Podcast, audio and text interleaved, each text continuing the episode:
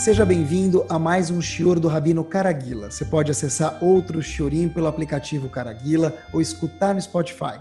Assista ainda ao Shiorim em vídeo pelo site caraguila.com.br. A gente espera que você saia desse Shior mais elevado e mais consciente do que entrou.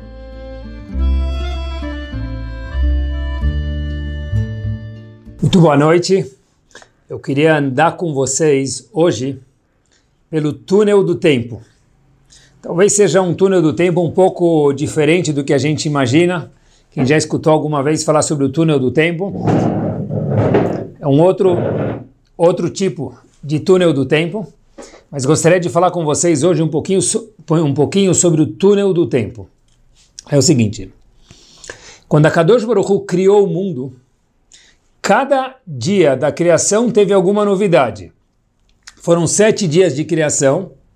Não errei, falei sete por querer, porque no sétimo dia Kadosh Baruch Hu criou o Shabat, o descanso, e foi uma criação de Hashem, como nossos sábios explicam. Então, voltando, foram sete dias ininterruptos de criação, e cada dia tinha algo completamente magnífico e novo. Tudo era novo. O fato de haver uma terra era novo, ar, mar, os céus e todo esse mundo, esse universo bárbaro que a gente conhece. Tudo que a gente vê hoje, algum dia foi criado por Akadosh Baruch Hu dentro do microcosmos chamado Seis Dias da Criação. Agora, olha que interessante. A gente sempre lembra, quando se fala de criação, de coisas palpáveis. Por exemplo, Hashem criou as árvores, depois madeiras, e hoje a gente olha para isso e vê móveis. Ou a Kadosh Baruch criou os oceanos, mares, a gente olha para isso e vê a oportunidade de fazer um cruzeiro, de passear, de dar um mergulho. Tudo bem. Vulcões, continentes.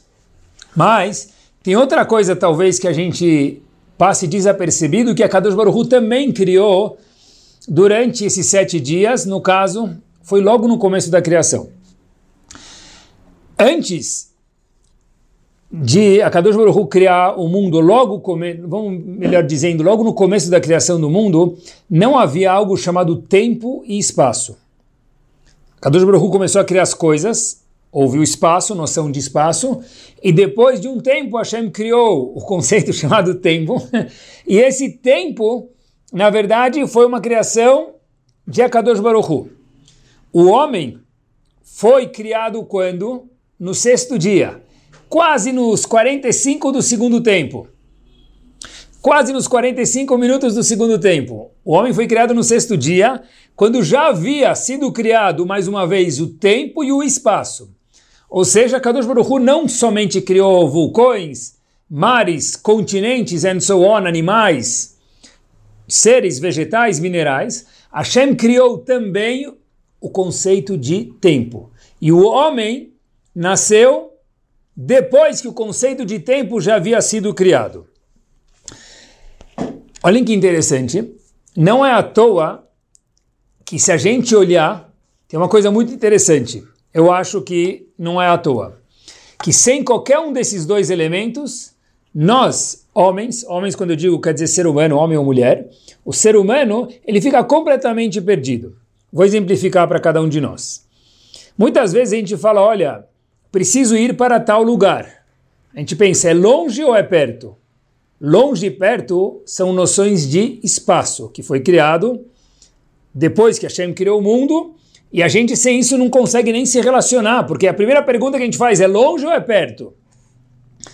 E longe e perto são palavras que são baseadas em que conceito?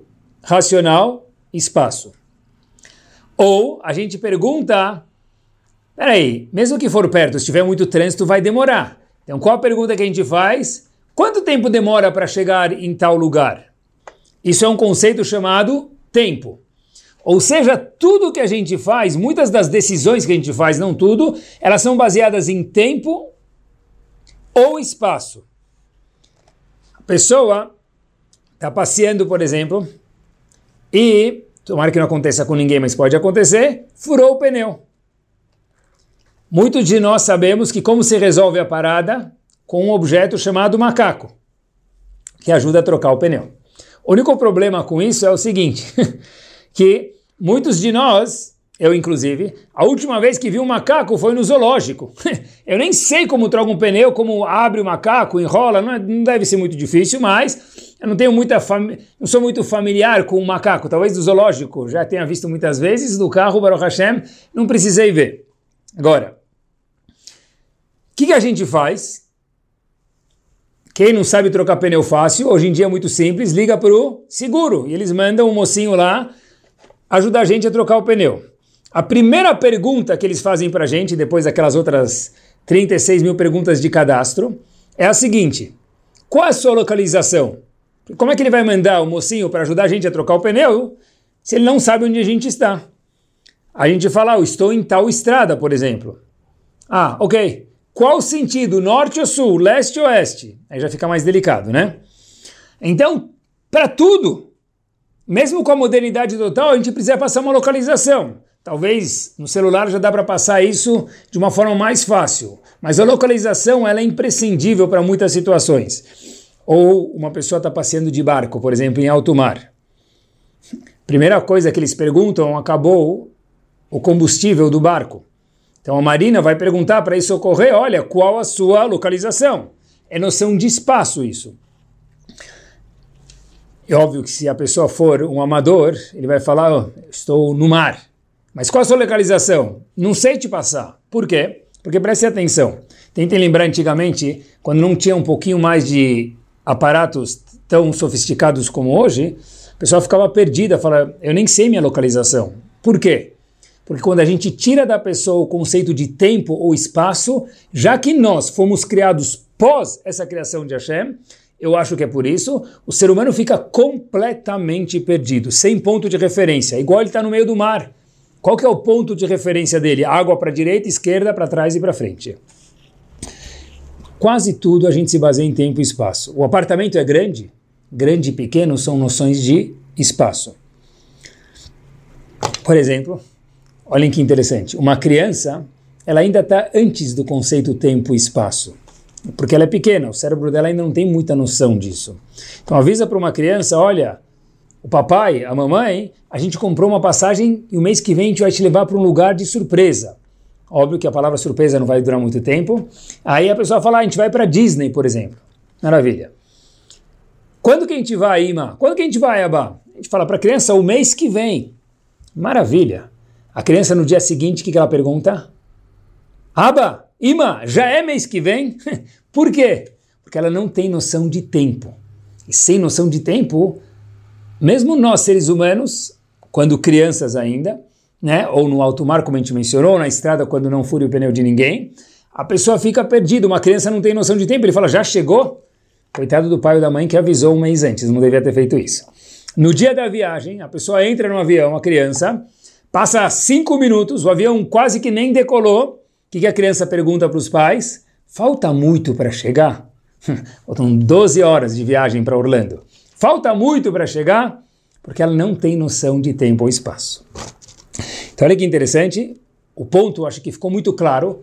Quando a gente foi criado, cada um de nós, nós viemos pós-tempo e espaço. Por isso que a gente precisa disso para poder se organizar. Fato que a gente provou, uma criança que ainda não tem isso formado no cérebro, no raciocínio dela, a noção completa de tempo e espaço, ela fica muito ansiosa. Já passou, já chegou, vai chegar e daí por diante. Sendo assim, eu queria entrar na máquina do tempo com vocês, como eu mencionei há pouco, e falar do um desses dois ingredientes que merece uma atenção. Cada dia que nós acordamos, já que a gente precisa tanto desses dois ingredientes, eu queria me concentrar hoje no shiur em um específico desses dois. Cada dia que cada um de nós acorda, a Kadosh Baruch Hu, de forma maravilhosa, entrega para qualquer homem ou mulher, adulto ou criança, um cheque com 86.400 unidades. Gostaria de chamar essas unidades de segundos, que todo mundo conhece. Um dia tem 24 horas. Se a gente multiplicar pelos segundos, vai dar 86.400 segundos por dia. A coisa mais bárbara do mundo é que, por um lado, não dá para economizar isso. não dá para gastar 70 mil e guardar um pouco para mais para frente. E por outro lado, não menos bárbaro é que o saldo nunca fica devedor. Porque aqueles 86.400 segundos que nós temos, Baruch Hashem, todos os dias de depósito de Hashem de vida, eles não podem ser creditados para amanhã, tem que usar hoje. Em contrapartida, também não dá para ficar devedor, que é maravilhoso. O pessoal pode usar aquilo com saúde, mas tem que ser usado naquele dia. Talvez era como que era humano, sem preocupação. Né? Mas, olha que interessante. Falando em tempo, que hoje a gente tá, vai falar, Bezerra da Hashem, sobre o tempo, já que a gente falou da máquina do tempo, a gente vai entrar nessa máquina e viver um pouquinho nos minutos que a gente tem, que também é tempo, o conceito de tempo que a gente tanto recebe todos os dias. Bonito, feio, homem, mulher, rico, pobre, conhecedor ou não, todo mundo tem exatamente o mesmo depósito diário. E aqui Shlomo Melech conta para gente uma coisa muito interessante. Shlomo Melech escreveu no começo do terceiro capítulo de Kohelet, lembrem que Shlomo Melech foi o homem mais sábio do mundo. Não mais sábio da geração dele, não prêmio Nobel da sabedoria daquele ano, ele foi o homem mais sábio que houve e haverá na história do mundo inteiro. Óbvio, penso eu, e acho que a gente pode com certeza falar, que cada frase que ele diz no, no Navi, no, no Tanakh, melhor dizendo, ela é precisa de muita sabedoria. Shlomo Melech diz no Kohelet o seguinte: Lechol zman va'et. Para tudo tem um zeman e tem et. Cada coisa tem o seu tempo. E aí, diz Shlomo Melech, Lechol chefetz tachat hashamayim. Tudo embaixo da terra, ou seja, tudo que Hashem criou, tem um tempo de duração e tudo tem o seu momento devido. Shlomo Melech traz alguns exemplos, ele traz 28 exemplos diferentes nesse começo do terceiro capítulo de Kohelet. Eu vou descrever dois ou três para não ficar extenso, mas olha o que ele fala. Shlomo fala o seguinte, olha, tem momentos que a pessoa precisa construir e tem momentos para destruir. A gente quer construir, a gente precisa destruir o velho para construir um novo. Cada momento da vida é uma fase diferente. Tem momentos para rir e tem momentos para chorar. Talvez uma, uma piada boa é para rir. Talvez um bom accomplishment que a pessoa fez é para rir. Tem momentos para chorar. Antigamente diziam que homem não chora. Hoje dizem que homem não chora. Mas a Torá fala, olha, às vezes a pessoa está sensível, ele pode chorar, não tem problema. Tem momentos para chorar. Apesar de que os choros sejam de emoção, na maioria das vezes. Mas, diz Shlomo tem momentos para rir, para chorar, para construir, para destruir. Tem momento para ficar triste e tem momento para ficar muito feliz. Ou seja, Diz Shlomo Melech para a gente, mais uma vez, o homem mais sábio do mundo, ele traz 28 exemplos, eu mencionei três para vocês, que tem fases, ou tempo, que é o que a gente está falando hoje, ou momentos para isso e momentos para o inverso na mesma vida. Eu quando comecei a ler isso, preparando o Shiur, eu fui procurar um pouquinho mais, porque eu pensei comigo mesmo, o grande homem Shlomo Melech, tá bom, é uma sabedoria o que ele falou, mas para Shlomo Melech isso ainda é barato. Deve ter coisa mais profunda aí dentro. Nestes versos de Kohelet. No próprio Nar, nós temos um comentarista chamado Metsudat David. Ele foi um Rav em Praga nos anos de 1700. Ele traz umas observações que vale a pena apontar, já que a gente está falando de tempo. Diz ele o seguinte, quando Shlomo Melech falou Lechol Zman Va'et, para tudo, Kadosh Baruch Hu deu um tempo correto. Nada é por acaso, ele diz. Olha que interessante que ele aprende desse passoco. Nada é por acaso, já que cada coisa tem o seu tempo, e nós vivemos conforme a vontade de Hashem, mas nós também, às vezes, a gente se desenvolve mais com a idade, com o conhecimento, com situações da vida. Então, esses momentos representam os estágios diferentes da vida da pessoa. Ou seja, quando Shlomo Amelech falou Lechol Zman Vaet, é que durante uma vida da pessoa tem momentos que a própria pessoa fala que precisa construir, que precisa destruir, mas você ontem, o ano passado falou para construir, agora você fala para destruir, é normal. Por quê? Porque agora eu cresci, agora eu vejo as coisas com outros olhos e eu posso mudar de opinião.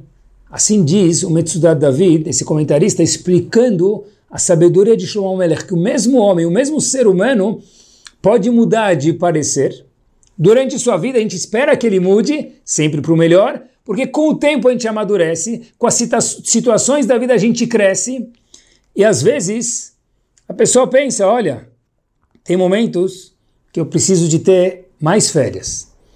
Mas, poxa, você o ano passado precisou de um mês de férias, esse ano você não precisa? São fases diferentes da vida. Isso que o Shlomo Melech está falando para a gente.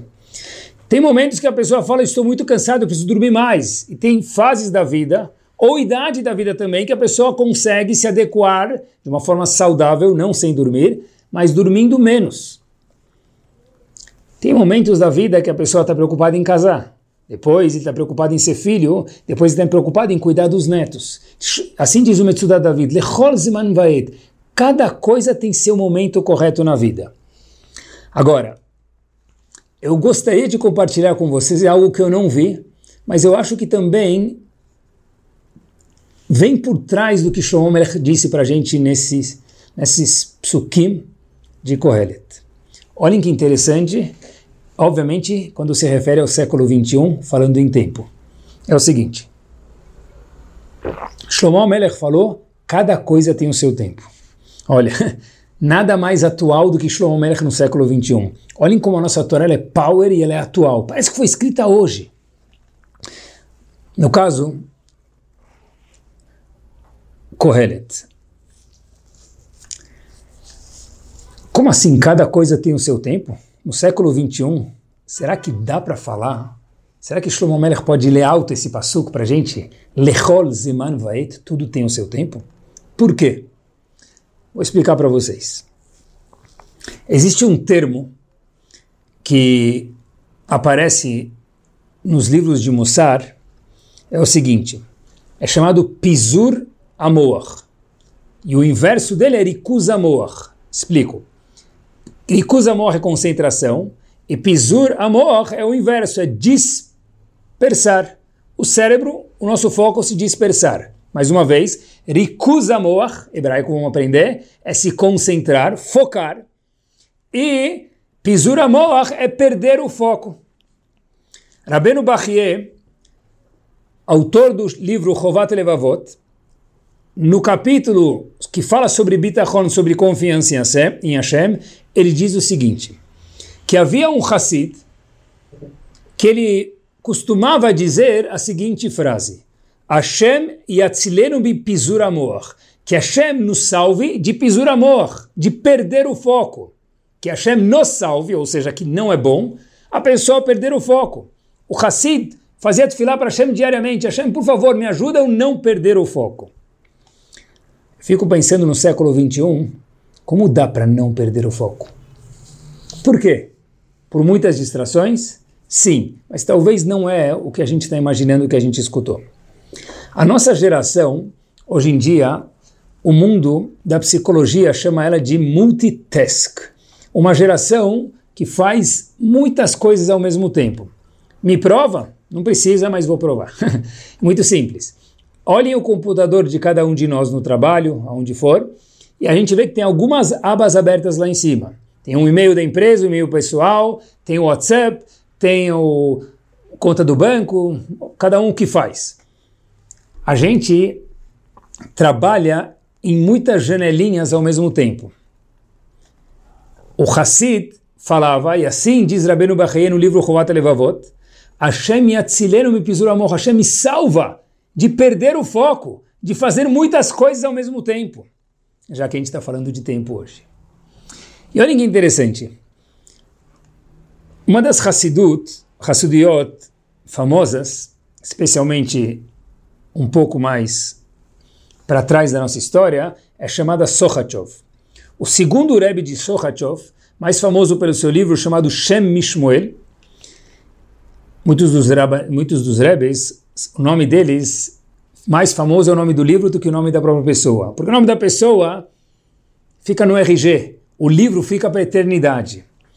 O Shem Shmuel diz para a gente o seguinte: como que a gente explica o conceito de liberdade? Freedom! Hoje em dia no mundo, liberdade de expressão, liberdade de ação, liberdade de tudo.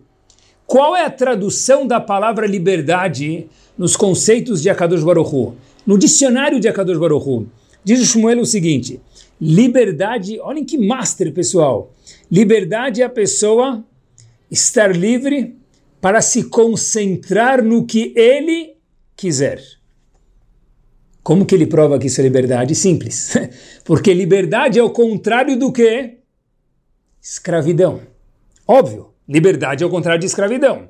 O que, que é escravidão? Qual é a escravidão? Quando se fala de escravidão na Torá, o que, que a gente lembra? Egito. Avadimainu, nós éramos escravos no Egito. 210 anos, quem controlava o nosso tempo? Olha que master! Para, ó, quando a gente sai do Egito, nós somos chamados Benei Horim, livres. Se lá alguém controlava o nosso tempo, diz o Shem Shmuel, tem que ser que liberdade é o tempo agora ele é meu. Ninguém vai mais controlar o meu tempo e me obrigar a fazer algo no meu tempo que eu não quero, que não é bom para mim. E só bom para ele, no caso Paraó. Ou seja, depois disso, Talvez fiquei pensando, olhem que interessante. Quando Shlomo Melech falou Lechol Zeman Vaet, para tudo, meus queridos, tem um tempo correto na vida.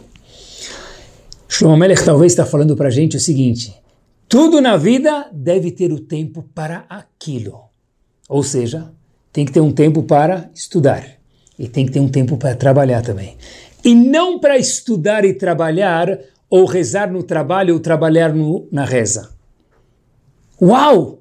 Acho que é isso que Shlomo Melech está falando. Século 21, certeza. Que desafio. Lechol zeman vaet. Cada coisa tem seu tempo. Shlomo Melech está ensinando para a gente, Habibi, please, faça com que cada coisa tenha seu tempo e não faça dez coisas ao mesmo tempo. Tem momentos para jogar beach tênis, que está na moda. e tem momentos para a pessoa trabalhar. Agora, se a pessoa está no meio do trabalho com o celular, pensando no beach tênis ou vice-versa, ele não está seguindo o conselho de Shlomo Melech, que é a nossa geração de hoje. É abrir 10 abas, estar envolvido em 10 coisas. Shlomo Melech, calma, tem tempo para rir, para chorar, para se divertir, para rezar, para estudar. E não que no meio da reza a pessoa estude, e não que no meio do estudo a pessoa reze. E não que no meio do trabalho a pessoa faça teilim, e não que no meio do teilim a pessoa trabalhe. Shlomo Melech tenta ser one task, um a fazer por vez. Lechol, para tudo, Zman, tenha o Zman daquilo específico. A geração da informação é a nossa geração. A informação nunca teve, esteve tão acessível quanto hoje. Uma maravilha. O pessoal pode entrar na Universidade de Harvard para procurar um livro, ou Leavdil procurar algum livro de pergunta e resposta, que é muito raro, ou que é menos raro, a pessoa não tem em casa no computador, ele acessa isso em poucos segundos. Antigamente tinha que ir, procurar, pedir emprestado, desprender de muito tempo. É uma maravilha. Mas todas as maravilhas têm uma armadilha para a gente crescer. Qual que é a armadilha? Dessas facilidades da informação é estarmos cientes que estar conectado em tudo nos faz desconectar do presente. repito, estar conectado em muitas coisas nos faz desconectar do presente. E por isso que a armadilha, talvez da geração, o nome da geração, Multitask Generation, a geração que faz muitos afazeres ao mesmo tempo. Shlomo Melech disse, tudo tem um tempo. Para tudo tem que ter o tempo específico dele. E não dez coisas ao mesmo tempo. Sabem que eu preparo esse shur algumas horas e eu não consigo fazer ele seguido. Às vezes eu preciso sair, caminhar um pouco, fazer minha ginástica, e no meio do caminho me aparecem algumas ideias e eu às vezes anoto ou gravo elas para quando eu voltar poder, de alguma forma, pensar como implementar e enriquecer o, o nosso shur aqui. Estava preparando o shiur, eu fui sair fazer minha ginástica semanal, e eu falei, sabe o que, eu vou hoje sem meu celular. Normalmente eu vou com o celular para escutar algum shiur que eu gosto. As pessoas me perguntam, você escuta teu próprio shiur? Escuto para sempre aprender mais e melhorar. Mas, quando eu vou fazer ginástica, eu escuto algum outro shiur para ficar um pouquinho, cada vez mais culto. E dessa vez eu fui sem o, sem o celular. E eu comecei a procurar, será que tem alguém que está sem o celular? Meus queridos, naqueles bons minutos, mais de uma hora, eu procurei. Havia alguns mexendo, outros não mexendo, outros ouvindo, mas eu pensei comigo mesmo, será que eu vou ser o único aqui que está sem nada no ouvido e sem estar mexendo em nada enquanto correndo, não parado, correndo? É incrível. Eu procurei, procurei, procurei, mas eu não consegui fazer. Óbvio, não se faz abrahá, mas só para exemplificar, eu não consegui fazer abrahá de Shehecheyano, porque eu não achei ninguém. Ninguém. Os que não estavam mexendo estavam escutando. Não que haja nada de errado em escutar, mas é um segundo. Às vezes, o escutar não é para aprender. Às vezes, o escutar é para fugir do momento, é para fazer três coisas ao mesmo tempo. Às vezes, não é para curtir o momento. Às vezes, é para curtir, então enriquece o momento. Às vezes, é aproveitar o tempo. E aproveitar o tempo de Shlomo Melech não é fazer três coisas ao mesmo tempo. Lechol Zeman Vait é fazer uma coisa. Dedica para ela. Olha para ela. Veja ela. Dá atenção para essa única coisa um centro de pesquisas americano, olhem que pesquisa power, pesquisa científica, não tem discussão, números. Quatro quintos dos adolescentes dorme com seu smartphone ao lado da cama ligado, online.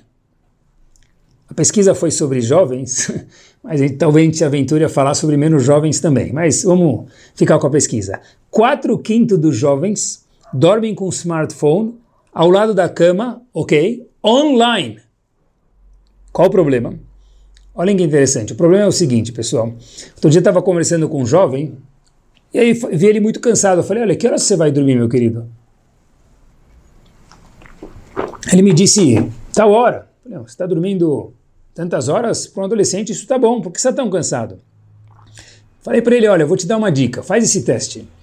Pega o teu celular, tem um botãozinho lá chamado modo avião, tem um aviãozinho desenhado, aperta esse botão e o seu celular vai ficar offline e de manhã você liga ele de novo. Falei, vamos combinar isso? Ele ficou olhando para mim assim como um extraterrestre. Falei, desculpa, mas o que, que você não entendeu? Falou, Rabino, nunca pensei nisso. Nunca pensei, nem sabia para que, servia aquele aviãozinho eu pensei que quando entrava no avião tinha que colocar aquele modo avião, por quê? Porque o piloto pede, mas nunca mais se usa aquilo. Olha que interessante. Eu nunca pensei em colocar o modo avião, porque eu tenho que estar sempre conectado. E qual o problema com isso no sono? Olha que interessante. O sono de cada um de nós tem quatro estágios. Depois vocês procurem no Rav Google, mas tem quatro estágios, cientificamente falando. Tudo isso apontou aquela pesquisa americana. Cada fase é diferente da outra, tem uma duração diferente e tem um propósito diferente. A fase mais profunda é a fase que a gente descansa e acorda no dia seguinte, moderna e lefaneja, que nem um leão pronto para fazer coisas maravilhosas no dia seguinte. Agora, todo o tempo que o celular não entra no modo avião, às vezes ele treme, às vezes ele faz um barulhinho, às vezes ele acende a luzinha, e cada notificação que chega faz a pessoa acordar um pouquinho. Mesmo que eu não lembro que eu acordei, essa é a novidade da pesquisa, olha que interessante, o barulho, ou a luzinha, ou treme-treme, a pessoa estava entrando no terceiro estágio. E quando tem qualquer grupo, ou qualquer notificação, qualquer coisa, e sempre tem gente que manda o que tem, tem tem novidade para mandar a qualquer hora da madrugada, treme. A pessoa que estava embarcando no terceiro nível volta para o segundo. E tem jovens que nunca chegam ao quarto nível do sono REM. São as fases de sono. O que acontece é que a pessoa dormiu 7, 8 horas e acorda cansado. Jovens, talvez adultos também. Por quê? Porque até para dormir eu preciso ter as notificações ligadas. Para Hasbe Shalom Lo Aleno. Quando eu acordar, não perder nada. Porque se eu acordar e precisar apertar o botão do aviãozinho e demorar 10 segundos, até meu celular recarregar as mensagens, uh, o que, que já pode ter acontecido? Nada. A única coisa que pode ter acontecido é que a gente dormiu melhor. É aproveitar o tempo. Lechol Zman de Shlomo Melech. Até para dormir tem que ter o tempo de dormir. Será que a gente consegue trabalhar 20 minutos sem interrupção? Repito, que teste. Akedat Yitzhak. Será que a gente consegue trabalhar 20 minutos sem interrupção? Preciso fazer um projeto, preciso escrever uma carta, preciso organizar um orçamento, preciso preparar uma aula. Cada um que ele faz 20 minutos sem interrupção, uma hora é muito, mas 20 minutos. Será que eu consigo estudar Torá, rezar? Minha, 15 minutos, Arvit, 10, 15 minutos, sem interrupção, offline. Para isso precisa ser um gigante. Talvez esse é um dos grandes testes da nossa geração. Arachmanu yatzilenu mi pisura morre, diz aquele Hassid, que Hashem me salve de não ficar desfocado, ou seja, focar em uma coisa, como disse Shlomo Meller. Quem é o grande homem que consegue dirigir 10 minutos para o trabalho, 15, sem responder uma mensagem de WhatsApp? Um minuto. Eu agora estou dirigindo, é o momento de dirigir, curtir uma música, curtir a paisagem. Não precisa fazer 10 coisas ao mesmo tempo. Dirigir e responder mensagem. Eu posso estar escutando um shiur, dirigindo, que realça o meu caminho, mas eu não preciso responder mensagem a cada sinal, semáforo que fechou. O Hidushei Arim diz algo de ficar boca aberto. Preparem-se e apertem os cintos. Hidushei Arim, um dos rebes de Ger, diz o seguinte, quando chegar a Geulah, e agora a certeza que a gente está na época da Geulah, da salvação, por quê? Escutem só o que ele diz.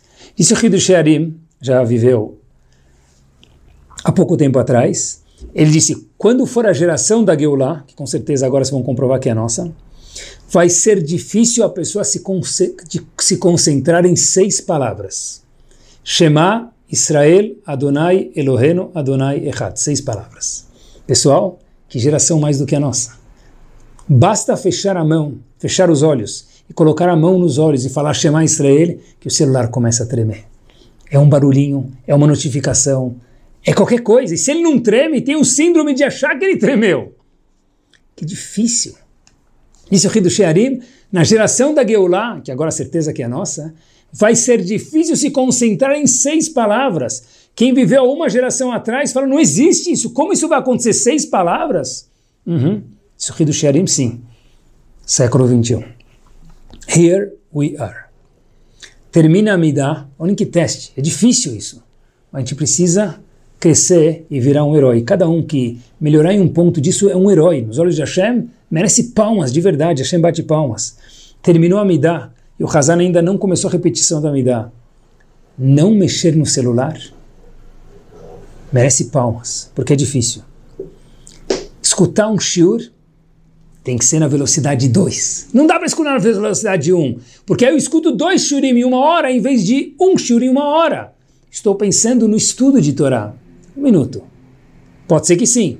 E pode ser que eu estou estragando minhas midot porque eu escutei dois shurim, talvez, e não assimilei nenhum. A gente tem dificuldade hoje de curtir o tempo do jeito que ele é. Não é à toa, aqui no WhatsApp tem um, um e-mail e dois. Quem escuta mensagem no um, não sei se tem ninguém, acho que não existe, acho que um virou obsoleto já. Estou esperando já criar o três e o quatro. Pergunta Agmará no Tratado de Nidá como uma pessoa faz para crescer, virar uma pessoa melhor, ficar mais sábio. Diz Agmará, irbebe yeshiva. Senta e estuda. Sentado? Ficar sentado estudando, sem fazer mais nada. Não, estudando. Não, mas não, não dá para estudar também com música? E mexer aqui e aplicar lá e desaplicar? Não. Irbeba yeshiva. Irbeba yeshiva é estar focado, sentado. É isso, pessoal. Olha que interessante. Fiquei até, escutei uma vez, lembrei agora, Rav Efraim Wachsman fala uma coisa interessantíssima, ele fala, uma vez escutei, acho que faz muito tempo já isso, que a, o shofar, um dos toques do shofar, é chamado tekiah. Não, não tem a ver com Rosh Hashanah, tem a ver com, com a gente hoje. Por quê? Porque a Negeu lá, no momento da salvação, que, é que a gente está falando hoje, Hashem vai tocar o shofar. A palavra tekiah quer dizer o quê? Toque, tá certo? Mas em hebraico não quer dizer toque. A palavra tekia, que é o toque do shofar, vem da palavra takua. Takua é fixo, preso, focado. Se nós queremos a Geulah, nós precisamos aprender a ficar focado. Porque o teste hoje, como a gente mencionou lá atrás, em nome dos nossos Chachamim, é se concentrar em seis palavras. É um teste. E sortuda aquela pessoa e meritosa aquela pessoa que consegue fazer isso. E coitado daquela pessoa que se desmerece por estar fazendo isso, porque é um mérito master. O teste, o caminho do sucesso é pegar pequenos intervalos e começar a trabalhar. Vou começar agora a focar em dois minutos. Daqui uma semana em três. Não ir para 20 minutos. Mas é devagarzinho. E de repente, quando a pessoa vê que ele ficou 20 minutos fazendo uma coisa só, aquele tempo produz mais. Assim diziam os psicólogos. Assim diz Leavdil Torah do Charlie Holtzman Vaet. Muito mais do que 10 ao mesmo tempo. Porque é viver o presente, é estar aqui, é curtir o que Hashem criou no primeiro dia da criação, o tempo. Não é viver na máquina do tempo, estando lá, aqui, ao mesmo tempo. Hoje, me permitam uma falta de delicadeza, mas com carinho, até no lugar mais privado da pessoa, no caso talvez até a gente pode falar no sanitário, a pessoa está respondendo mensagens ou talvez dando likes em alguma coisa. Não dá mais nem para estar, me permitam, no lugar que a pessoa precisa, às vezes, fazer as necessidades, desculpem a falta de delicadeza, mas é importante, sem responder alguma coisa. A pessoa está sentada na piscina do hotel, no resort que ele foi, alugou uma casa numa piscina, bonita, descansando. Descansando nada, está respondendo mensagens. Espera aí, em vez de ficar na piscina três horas, fica meia hora, mas esteja lá por meia hora. É um teste difícil, mas sorte de quem conseguir, especialmente de manhã. Pessoal, homework para cada um de nós. Começar o dia com Torá faz uma diferença gigante. Com atfilá com minyan, não mexer no celular. Pessoal, tenta imaginar, pessoa acorda, ser um herói. Não, não mexe no celular. Vai fazer tefilá, depois solta o botão. No começo vai ser muito difícil. Depois liga o celular depois da tefilá. É outro dia. Eu comecei de uma forma ruhani, espiritual, conectada com Hashem. Porque no momento que a pessoa habilita o celular dele, aquelas mensagens que ele olhou só de passagem antes de ir para o Minyan, no meio da Amidah vão começar a fazer flores. A pessoa vai ter dificuldade de se concentrar, a gente precisa se autoajudar. Fazer a brachá de Asher depois de usar o toalete, homens e mulheres. Parado? Parado? Difícil! Difícil demais. Mas que mérito! Que mérito! Fazer a brachá de Asher parado. Estou dando alguns exemplos específicos para que cada um de nós se assimile com um deles. Se a gente mudar em um deles, uau! Aquele tempo é nosso. Aha, uhu, aquele tempo é nosso. Precisa. Lechol. O poder que cada momento carrega consigo. Já que a gente está falando de tempo, queria nessa fase final ver com cada um de nós o poder que cada momento carrega consigo.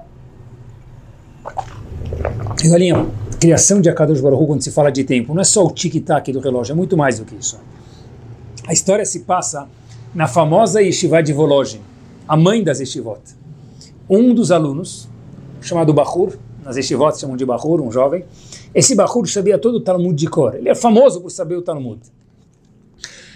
Um aluno chega no refeitório, faz uma pergunta, fala onde está tal conceito, o aluno que sabia todo o Talmud de cor, vamos chamar ele de Reuven, olha e fala, eu não sei, esse conceito não está em nenhuma Gemara. Um aluno do lado, que era menos versado no Talmud, diz para ele, ah, isso aqui é um Tosfot, um comentarista, que aparece em tal Gemara, em tal tratado. O primeiro aluno Reuven, que é aquele que era versado e sabia todo o Talmud de cor, ficou destruído. Uau!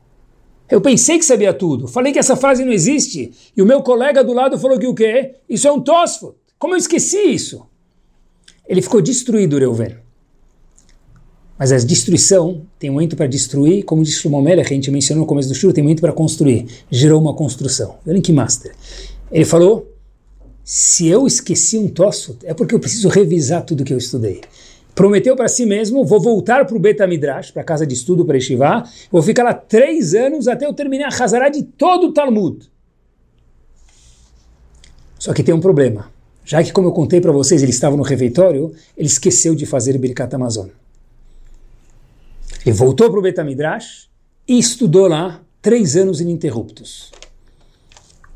Assim é a história. Só que o que interessa para a gente, fora a grandeza, da história que tem aqui, essa parte final que é maior ainda. Rav Chaim Volozhin, que era o Rosh de Volozhin, perguntaram para ele o seguinte, Rav, o aluno fez certo de ter saído sem fazer Birkat Amazon ou não? Quando ele escutou isso, ele falou, uau, três anos para Yeshiva, revisar tudo que eu estudei, fazer Hazará de tudo de novo. Rav Chaim O problema é que esse aluno não fez Birkat Amazon. Saiu correndo para o Beit. Ele fez certo ou não? Seja o Chaim Voloj no seguinte. Eu não posso falar que alguém que não faz Birkat Amazon é certo. Claro que não. Mas disse Rav Chaim Voloj no seguinte para os seus alunos, eu posso contar para vocês uma coisa. Se ele não fosse naquele momento para o Beit ele nunca mais iria. Com aquela vontade de ficar três anos. Por quê? Porque quando passa o momento, ele vai falar, ah, tá bom, esqueci, amanhã eu reviso. Tem coisas na vida que tem um momento dela, e se a gente não agarra aquele momento, nunca mais. Se Rav Chaim Volojin, claro que precisava ter feito o Birkat Amazon, mas se ele tivesse feito o Birkat Amazon e depois ido para o Betamidrash, ele teria voltado para o Betamidrash como ele veio da primeira vez. E não com aquela garra, eu vou revisar todo o meu estudo durante três anos ininterruptos. É o poder do tempo. Mais especificamente, é o poder do momento, do agora. Quanto vale um minuto, pessoal? Quanto vale um minuto? Depende, se a gente foca muito, quer ver? Pergunta para um dono de TV a cabo, alguma rede de televisão famosa, no meio de, do Super Bowl, quanto vale um minuto? quanto vale um minuto? Nem se fala em um minuto, se fala em 30 segundos e milhões de dólares. É isso mesmo. E aprender a apreciar o momento do agora Cada coisa tem um momento, não deixar passar o agora quando a gente tem alguma inspiração. Agora mesmo, escutando o shiur, puf, tive aquela inspiração, segura ela e faz. Promete, Brineder, em fazer ela. Porque senão, disse Rav Chaim Volozhin, perdeu, foi embora. O mundo da propaganda sabe muito bem disso. Quem ligar nos próximos dois minutos vai ter a promoção de 30%. Promoção válida somente hoje. Por quê? Fala, vale dar o, o ano inteiro. Porque eles sabem, se eu der o ano inteiro para a pessoa, ou uma hora em vez de cinco minutos, a pessoa vai falar depois eu ligo e não vai ligar. Se eu falar marketing, ligue nos próximos 60 segundos, é o poder daquela inspiração momentânea que tem. O mundo sabe disso. A propaganda e marketing sabe disso. E nós agora também sabemos disso. É o poder que o now agora carrega consigo. Sabe que Hoje, mais do que nunca, tudo tem que ser now, agora. É, olhem só que power. Tudo tem que ser agora, agora, agora. Mas é bom, viver o presente é o agora. Esse now é bom. O now em inglês de agora é maravilhoso de viver o presente. Coisa que a gente mais gosta é uma mitzvah. E a coisa que a gente menos gosta, a gente sabe é uma verá, o contrário de uma mitzvah. A palavra haverá vem de que palavra? A palavra haverá, que é o contrário de uma mitzvah, vem de que palavra no hebraico? Avar. Pest. Passado.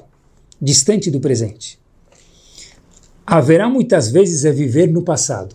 Eu fiz, eu fui, eu não me eu não comportei, eu não fiz certo. Isso é haverá. É fora o, o ato de haverá, mas é o frame of mind, é aquela mentalidade de estar vivendo o que eu sou. Não, o que eu fui. Já que eu fui assim, deve ser que eu continuo sendo agora. Não, isso é haverá. Viva o presente, não o passado. Pessoal, um dos grandes rabanim, chamado Ismach Moshe, acho que nós chamamos ele de Ismach Moshe, veio em 1750. Um Yehudi veio passar Pesach na casa dele. E na Gadá de Pesach a gente sabe que tem quatro filhos, Raham, Rasha, Tam Shenode Alishol. Um deles é o Rasha, é o contrário do bom. É o Rasha, não bom. Parou o Ismach Moshe quando foram ler na Gadá sobre o Rasha, olha o que ele disse. Alguém que não acredita que o Rasha da Gadá, ou Gadá é para cada um de nós, no século 21, cada dia, pode virar um tzadik, diz o Ismach Moshe, ele é pior do que o Balagadá, o Rashá da Agadá. Alguém que não acredita que qualquer Rashá pode virar um tzadik, quando ele decidir, quando ele se esforçar, óbvio, não passar por um processo, ele é pior do que aquele Rashá da Agadá de Pesach. Por quê? Porque haverá, vem da palavra avar, estar conectado com meus erros do passado. Cada um pode mudar. Como? Eu sou hoje agora, eu decidi mudar. Como? talvez precisa pedir ajuda, talvez você precise estudar um pouco. Certeza, talvez não certeza, mas é não ficar remoendo e ser fruto somente de um passado negativo. Que cada um de nós tem alguns erros, é normal. Errar é humano. O que aconteceu no Egito, queridos? Nós fomos escravos. Pior do que isso, eu acho, é que ninguém tentou sair do Egito. Se a gente procurar em toda a história do Egito, nos Midrashim, etc e tal, a gente vai procurar e vai encontrar ou não vai encontrar um fato. E esse não encontrar um fato, acho que é uma das coisas mais bárbaras que tem para a gente aprender. A gente não encontra que nenhum Yehudi tentou fugir, fugir do Egito. 210 anos. Ninguém. Por quê? Obviamente porque a segurança era máxima lá. Mas, para quem já foi para a Polônia visitar as atrocidades que Marshemam fizeram, a gente viu a segurança que tinha lá e ainda assim algumas pessoas tentaram fugir. Se é certo fugir ou não, não sei, a gente não julga pessoas assim porque a gente não passou pela situação. Mas a história diz que algumas pessoas tentaram fugir. E por quê? Na história do Egito ninguém tentou fugir. Eu acho porque no Egito eles perderam a noção do que é ser livre. Eles viviam só o passado. Meu avô foi escravo, meu pai foi escravo, eu sou um escravo. Um escravo nem sabe o que é liberdade. Fugir para quê? Fugir para onde? Essa é minha realidade. Eu não tenho como mudar. Isso é Mitzrayim. Por isso que Tfilin, Shabbat, tudo que a gente faz é Zecher Litziat Mitzrayim. Lembra a saída do Egito. Lembra e o quê? Lembra que Egito, Mitzrayim, Metzarim são limites. Nós colocamos nossos próprios limites. Repito, cada um de nós coloca os próprios limites dele. E a gente, se quiser, pode quebrar barreiras e viver o presente, que é o assunto de hoje. Por exemplo, olhem só esses exemplos para a gente terminar. Quem consegue ir para a sinagoga sem o celular? Ou pelo menos desliga ele. Acabou. Não no modo vibra. Desliga. Não no modo silencioso. Desliga. Deixa ele offline. Agora estou me conectando com a Hashem. Não vai ter problema. Hashem ajuda a gente em tudo. Alguém que vai se conectar com ele vai ter um problema? Certeza que não. Quanto, pessoal, é um teste, mas é um desafio e um homework para cada um de nós. Quanto vale um minuto? em Kelem, uma das grandes yeshivot, eu quando escutei isso há alguns anos fiquei impactado e estou impactado até hoje. Havia um ceder, um momento de estudo, todo Erev Shabbat, toda sexta-feira à tarde de cinco minutos. Quando escutei isso, falei, piada. Mandar os alunos vir para cinco minutos? O tempo de vir e voltar demora mais que cinco minutos. O que, que ganha com cinco minutos? Perguntaram para o Ashtivá por quê. Disse ele, para que a gente aprenda quanto vale cinco minutos. Porque em um ceder de cinco minutos, depois de um ano, a gente terminou um tratado, terminou algumas alahot, terminou muita coisa. Olha quanto a gente consegue conquistar, fazer, realizar em cinco minutos quando nós estamos focados naqueles cinco minutos. Apareceu num jornal chamado Yated Neman faz alguns anos, algo que me chamou a atenção. Fizeram um filme uma vez, uma finalização de estudo, de um livro chamado Yechavedat. É um dos livros de pergunta e resposta do Ravovad Yosef Zichron Libraha. Só que aquele ciúme foi algo especial. A pessoa que fez o ciúme de todos os volumes desse livro gigante, extenso, falou o seguinte: eu fiz esse ciúme não no meio do, da leitura da Torá, porque isso é proibido. Entre uma aliá e outra, está escrito no Shulchan Aruch, que a pessoa pode estudar em silêncio, sem conversar. Ele falou, entre uma leitura e outra, quando ficavam chamando a próxima aliá, fazendo Mishiberach, eu, no meu lugar, sem conversar, estudei o livro. E depois de alguns anos, eu terminei todos os volumes de Havedat. Pessoal, desse livro, de perguntas e respostas extenso do Ravad Yosef. Quanto vale um minuto? Cuidar bem do tempo é saber que tem momento para rezar, vírgula, e momento para estudar. No meio do estudo abrir uma Gemara, no meio da reza abrir uma Gemara está errado. No meio do estudo estar com o telim aberto está errado. Cada coisa tem o seu tempo. Lechol zemanu vaet. Um task por vez. Conversar com alguém? Agora estou conversando com vocês. Não estou olhando para mais nada, nem pensando em mais nada. Pensando nisso. Nisso mesmo. A gente faz tão melhor o nosso potencial se desenvolve tanto mais. A geração é multitask, mas nós precisamos ser one task, cada um de nós, um por vez. Quem de verdade pode falar que ele não tem tempo? Olha, eu não tenho tempo. De repente, pessoal, a gente vê que a pessoa gastou algumas horas vendo filmes, sabe todas as séries. Como assim eu não tenho tempo? Se a gente pensar um pouquinho e ver como usar nosso tempo, por que eu preciso ver cada série que lança? Por que eu preciso ver isso? Um dia eu fui na sinagoga e uma coisa que me incomodou muito. Atrás de mim, tinha pessoas com, conversando. conversar é saudável no momento certo, não é isso que me incomodou. Mas, não no meio da, da reza, óbvio, mas ainda não tinha começado, a reza, ele falou, ah, tem uma série nova, você já viu? O indivíduo do lado falou, claro que eu já vi. Claro quer dizer, como que eu posso não ter visto? Será que nós temos tempo? Será que a gente tem tempo? De verdade, a gente tem. Liberdade, como a gente mencionou, é o contrário de escravidão. Escravidão é que meu tempo está subjugado ao faraó, à mídia, ao que lançam. Eu preciso ver tudo? Será? Rav Yashiv, e com isso a gente termina foi um dos homens que era chamado mais matmido do mundo. Não parava de estudar. Quando se fala de atmadá, de constância, era Veliashiv. Zichron Libraha. E ele conta, olha que interessante, ele fala sobre si próprio, falou sobre si próprio. Eu nunca na minha vida pulei uma refeição. Eu nunca na minha vida passei a noite inteira estudando. Óbvio que fora talvez Shavuot, que é o momento que a gente fica acordado, Shonarabá, mas ele falou, nunca na minha vida passei um dia estudando porque eu quero estudar mais. Cada coisa tem seu momento. Esse homem, que era um sefertor ambulante, que sabia tudo, ele provou para a gente que não é ficar sem comer aproveitar o tempo. Não é pular refeições, não é ficar sem dormir, não é conseguir conversar, não conversar com outro, estar sempre ocupado. Isso não é aproveitar o tempo. É fazer uma coisa por vez e fazer muito bem feito aquilo que a gente está fazendo naquele tempo. Isso produz bombas diamantes, coisas maravilhosas. E com essa pequena informação a gente conclui. Às vezes, não fazer nada também é chamado usar bem o tempo. Porque tem momentos que a pessoa precisa sentar, relaxar, olhar para o céu, fechar os olhos, escutar uma música. Isso também é chamado aproveitar o tempo. Aproveitar o tempo não é estar sempre ocupado, sempre vendo quem mandou mais uma mensagem. Quem, um minuto. Agora eu vou aproveitar o meu tempo. O celular já aproveitou o meu tempo. Agora eu próprio quero saber aproveitar o meu tempo. Que Bezat Hashem, a gente possa viajar no nosso túnel do tempo e que a gente possa fazer uma das coisas que é um, um dos desafios do século 21. Mas herói, cada um de nós que consegue melhorar um grau.